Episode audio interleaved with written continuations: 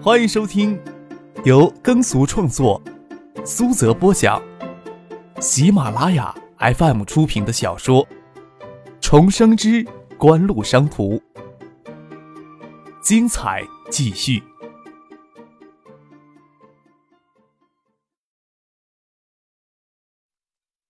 第六百八十七集。张克不想他这边介入此事太深，不然的话，只要当时有人跟着进浴场里，就能知道这一切的发生也是非常偶然，更加不会知道王介林自作聪明将盛情款待胡金星的场面都录了下来。有可能涉及到胡宗庆，张克让父亲要下面人注意隐蔽身份，还没有到撕破脸互殴的时候。这个时候走进来两个人，两人都是老相识了，都是经常与胡金星厮混在一起的校学生会主席陈勇。还有个是原虫俱乐部的成员哨兵。他们看到张克与父亲站在门口地方说话，特别是看到张克看到他们时眉头扬了起来，在门口愣了两三秒钟，就扭头走了出去。他们虽然不知道张克的底细，但是张克彪悍的性格以及几件足以扬名东大的事迹，都让他们想着与他有瓜葛少为好。就是他下午与胡宗宪的侄子在一起的。父亲指着校学生会主席陈勇离开时的背影，跟张克说：“陈勇是省教育厅副厅长陈二贵的儿子。虽说东大的级别比省教育厅还高半级，不过还是很买地方省厅的账。东大的纨绔子弟是不少，不过也没有人敢在东大里胡乱来。像胡金星与陈勇这样，多半也只该在外面胡作非为。那种敢在宿舍里搞集体招妓，就算是部长、省长的公子，东大也是一律开除的。”像张克也险些给魏东强搞得被开除学籍。想起魏东强来，张克心里还是硌得慌。张克没有想到陈勇这么早就与胡晶晶分开了，指不定胡晶晶另有事情，不然钱桂华、王健林款待他们，不可能这么早就结束。将车钥匙丢给了父亲，让他将车开回去，他还要在一九七八玩很久。唐静与易星已经端了酒水过去了，张克走过去，从姚文胜手里接过球杆，笑着说。趁着孙景门回来之前呀，先虐你两盘。转身看见林冰帮着唐静、易兴他们将酒水端过来，正巧朱小军今天要陪父母回乡下老家去，令小燕这才孤零零的一个人到一九七八来值班。张克倒是奇怪，林冰怎么也在元旦夜给令小燕拿过来帮忙呀？见他脸上不施粉黛，却掩饰不住的憔悴，不方便直接问他，而是朝吧台后面的令小燕看了一眼。令小燕努了一下嘴，示意有隐情。张克也就虐了姚文胜两盘，晚上吃火锅的人就涌了进来。孙景梦看到张克在里面，开心的跟大家说道：“放心了，土财主在这里，接下来就不用我请客了。”看到孙景萌进来，张克就老实的放下了球杆，免得给孙景萌逮到机会虐自己。走过来跟他们说：“将大门掩上吧，小门开着就行了。除了认识的，其他人都别放进来了。认识的人都由我请客了。”一九七八是英式风格的酒吧，大门掩上就表示非熟人不接纳。之前进来点酒水的客人都已经结过了账，将大门掩上，也不用人刻意守着吧台了。大家都热热闹闹的围到台桌球这边来。石学兵他们又风无比的去小舞池里面拿着话筒唱起歌来。张克要杜飞、猛乐明天下午将时间空出来。一起陪同罗军的女儿罗琦及她的男朋友赵刘玉，还让姚文胜邀请陆建明天一起过来用餐。严格上来说，陆建、赵刘宇、罗琦等人与叶剑兵、叶晓彤、姚文胜一样，他们的父辈正值壮年，又都处于仕途的上升期，他们都属于第二代太子党人物。这些人又有明显的特征，或是家族安排的也好，或是自身的内在需求。都有较强且认真的事业心，不会因为私欲无节制的滥用特权。张克现在经常混迹到中老年队伍当中去，虽说也希望与他们建立私人关系，但是个人的精力毕竟有限，应该让杜飞与猛乐正式介入这个圈子里来，为他们将来的事业打下坚实的基础的同时，也替自己分担些压力。朱小军有时候未免流于世故，但总体来说还是值得信任的。也值得塑造。大门掩上，一九七八里就逐渐没有其他客人了，就像张克他们自己的新年嘉年华一样。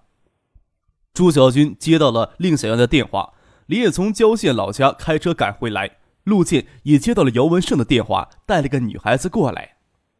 陆建受香港乡人吴启立之邀，从纪委高薪司停薪留职，下海加盟嘉里地产。十月下旬就代表嘉里地产到建业来成立地产公司，进军建业地产业，独立注册的法人公司。陆建在新公司里个人持股百分之二十。为避免日后留下法律上的疑患，新公司注册资本极少，只有一百万。一百万想在建业开发地产，大概也就建三五栋民宅没有问题。不过新公司以借贷的形式从嘉里地产获得两亿的启用资本，论实际的实力，在九八年末的国内市场已经不能算小企业了。就世纪锦湖在吸纳印尼华人资本之后，实际控制的资本也不过十五六亿左右。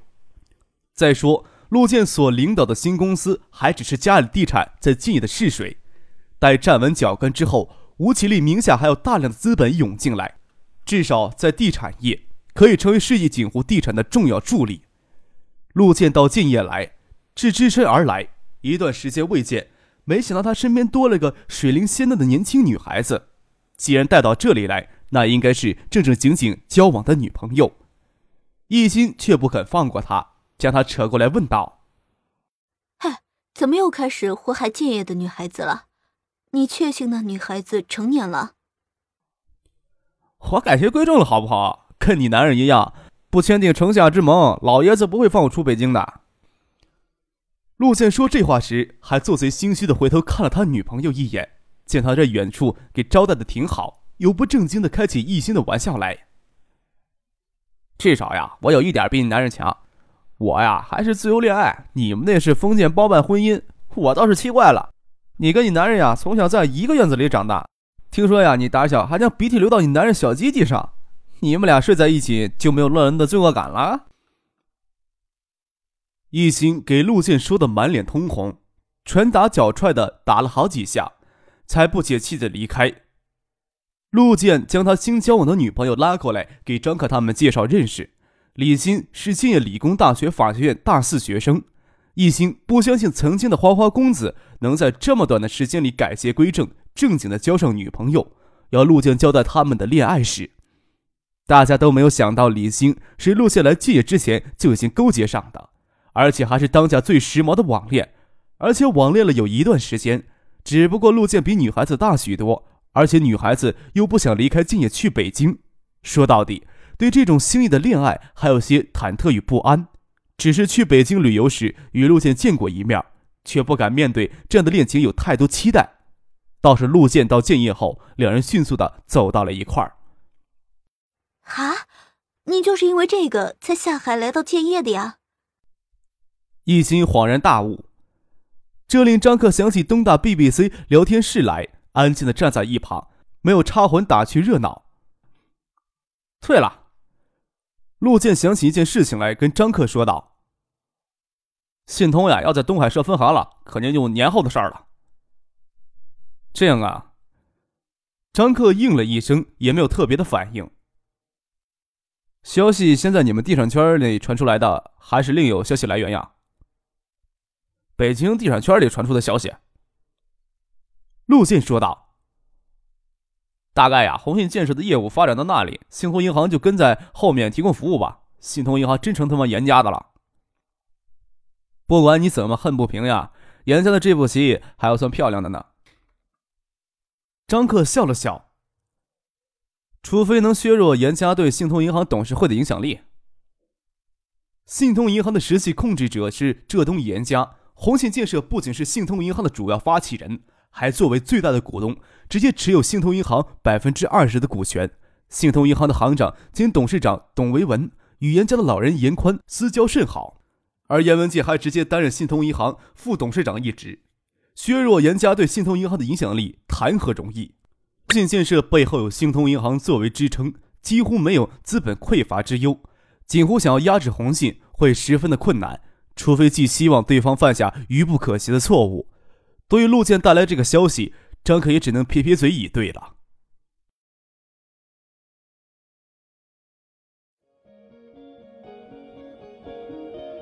您正在收听的是由喜马拉雅 FM 出品的《重生之官路商途》。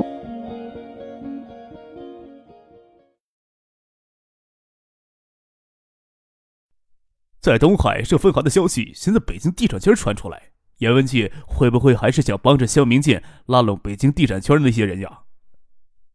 姚文胜说道。当初严文界与肖明建暗中策划，要拉拢京城地产圈的公子哥们进入建的地产业。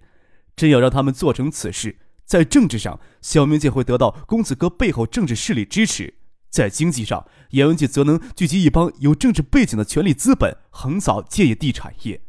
张克与姚文胜提前从香港上任吴喜利得知了端倪，联合了罗军、王维军，捷足先登，先拉拢京城地产圈的势力进入建业地产业。也就是那次，陆建下海加盟了嘉里地产，进入建业发展地产。对肖明建、严文界来说，那次则是遭受了重创。肖明建的政治野心再次流产，与罗军之间的裂痕更深了，促使罗军更倾向于锦湖。以宏信建设的资本实力，十月下旬到建业里，也只能在雁归湖东岸湖东商圈东北面拿到一块才三十亩地的地建写字楼。要晓得，世纪锦湖地产的湖东商圈项目占地三千亩，这让严文界如何的甘心呢？这时候，信通银行在东海建分行的消息又先在北京地产圈内传开，姚文胜不能不警惕呀。九八年，国内地产企业的资本实力还相对弱小，主要依赖于金融资本来推动大规模的地产开发，但是银行吸纳存款有限，放贷也就那么大的盘子，虽说在各方势力的推动当中。国务院最终还是给房地产业以国民支柱产业的地位，但是划给房地产业的金融资本也不可能无限的扩大，盘子就那么大，这么多人争，即使公子哥们背后的政治势力再强大，对银行家还是垂眉顺眼的。像信通银行在东海设分行，又明确支持京城公子哥们在建业发展地产的态度，的确能挽回相当的人气。张克挠了挠脑袋，说道。哎，这也是没办法的事情呀。作为全国性的民营商业银行，信通银行早期在浙东以及京津等北方地区发展，他们有着向全国发展分行的通行证。到东海来设分行，是再正常不过的金融商业行为，谁也无法加以阻挠。对于严家以及宏信建设来说，信通银行所到之处，就方便他们增强对地方的渗透力与影响力。也能通过吸纳地方储蓄来加强产业资本的力量，还能通过信通银行迅速将地方上一批产业势力聚集到他们的旗下。这本身就是发展金融产业财团模式优势所在。国内对金融产业的进入控制极为严格，张克此时还只能通过对城市商业银行的低持股比例对金融产业施加影响。全国性的商业银行相比。城市商业银行的经营范围局限在一座城市之内，甚至到该城市的郊县发展金融业务都被禁止。影响力与发展潜力哪里比得上全国性的商业银行呢？一心拍了拍脑袋，爱气的说道：“你们男人呢，就几句话，就像给千钧的石头压在心上一样，眉头皱得老高了。不知道的人还以为多少刀光剑影潜藏在下面呢。”拉着陆建的女朋友李欣，又推了推唐静，说道：“哎，你怎么还听得有趣啊？跟我们到别处去，听他们说话，我忍不住就要打瞌睡。”无论是受张克的潜移默化也好，还是家庭影响也好，还是那种想追赶张克的心情，都让唐静对政治性、商业性的东西发生了浓厚的兴趣。不过，唐静也不能说他对这个就感兴趣。也打个哈欠，站起来，笑着说自己早就想走了，拥着一心的手臂，拉着李欣就往别处走去。与严文杰也没有当面对掐的机会，表面上看斗争的确不够精彩，古井无波，内心却又藏着凶险的刀光剑影。张克笑了笑，拍了拍屁股，站了起来，说道：“该来的呀，总归要来的，担心也没有用了。等他们进来，咱们再见招拆招吧。至少咱们此时还是占上风的。”有一点是肯定的，虽说肖明建能挽回些人气，而罗军对他的戒心会越来越深。当然了，锦湖也不可能完全左右建业的政治与经济格局，这上面人不乐意看到。国内很讲究制衡之道，让严家进来平衡一下，或许能减轻锦湖在其他方面的压力。这时候看到了秦刚与他爱人从小门探头进来，张可朝他招了招手，说道：“不用在家里带孩子了，我丈母娘过来了，陪小孩睡下了，我们就出来走走。”秦刚与妻子走进来，左右看看，大多都是眼熟的人，笑着问道：“你们在这里搞聚会啊？”“嗯，差不多。难得元旦呀，大家都有时间聚到一起轻松一下。”张克介绍秦刚给陆建、姚文胜认识。秦刚想起一事，对张克说道：“你知不知道魏东强辞职去温州找工作去了？”魏东强离开东大了。听到秦刚说这个消息，张可还是颇为意外的。难怪刚才看到林冰施粉黛之下难掩憔悴。林冰刚才就先回去休息了，没有留下来凑热闹。说起来，张可对魏东强的去留还真不关心，只是这些年来纠缠颇深的一个人物突然跳了出去，心里有些感慨。魏东强真不是个东西啊！廖景然走过来要跟秦刚打招呼，听到他们的谈话，颇为林冰打抱不平。他进学校后勤公司一直都不得意，他的工资本来就低，之前在年级还有岗位津贴，比较宽裕。这时候啊，除了个人开销外，就没有多少结余了。他家境本来就不好，下面有个妹妹啊，还指望他寄钱缴学费呢。还有他妈妈的关节炎，到冬天要买药来缓解疼痛的。林斌不想他这么辛苦。每回帮他寄钱回家时，都要偷偷的再贴些钱进去。他一年多没有回老家，上个月带了林斌回了一趟老家，知道了这事儿，可怜的自尊心就作怪了。当时啊，就和林斌吵了一架。林斌气的呀，夜里走了二十里的山路，去县城坐车回了建业。要是林斌有个三长两短的，我生剁了他的心都有。他回来了，也没有丝毫道歉的意思。辞职分手，说是不耽搁林冰的前程，拍拍屁股就走了。秦刚不知道魏东强辞职背后的故事，听令祥这么说，也诧异的微张着嘴。孙锦萌恰好走过来要帮秦刚夫妇倒酒水，听到这里，咬牙切齿，恨不得将魏东强给生剁了。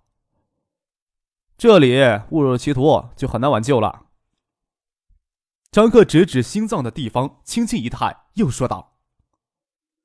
对林冰来说呀，未尝呀不是好事儿。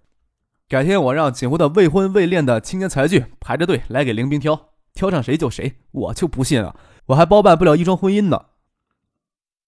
听张可这么说，孙启萌都扑哧笑出声来，忍不住伸手拽住他的耳朵，轻轻扯了一下，笑骂道：“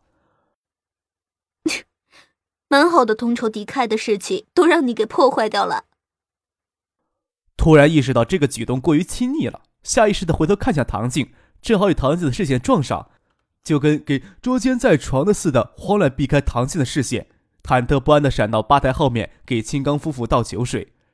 看到孙景萌的慌乱神态，张可不用回头就知道唐静正看着这边呢，心里在悲鸣呀：“做贼不要心虚呀！”他即使感觉到唐静走过来，还是不动声色的问令小燕。我说你今天怎么不陪着朱小军去认一认未来的亲戚呢？感情你是留下来要陪林冰呀？哎，在聊什么呢？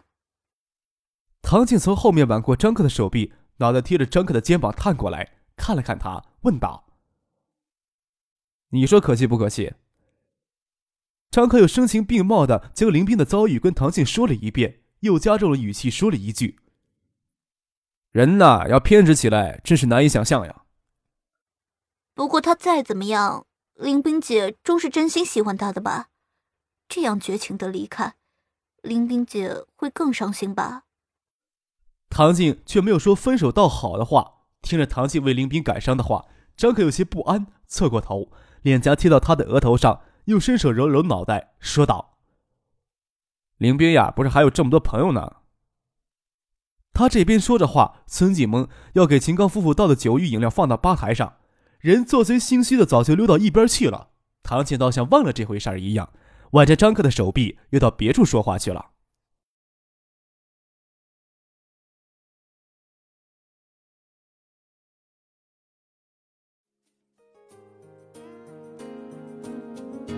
听众朋友，本集播讲完毕，感谢您的收听。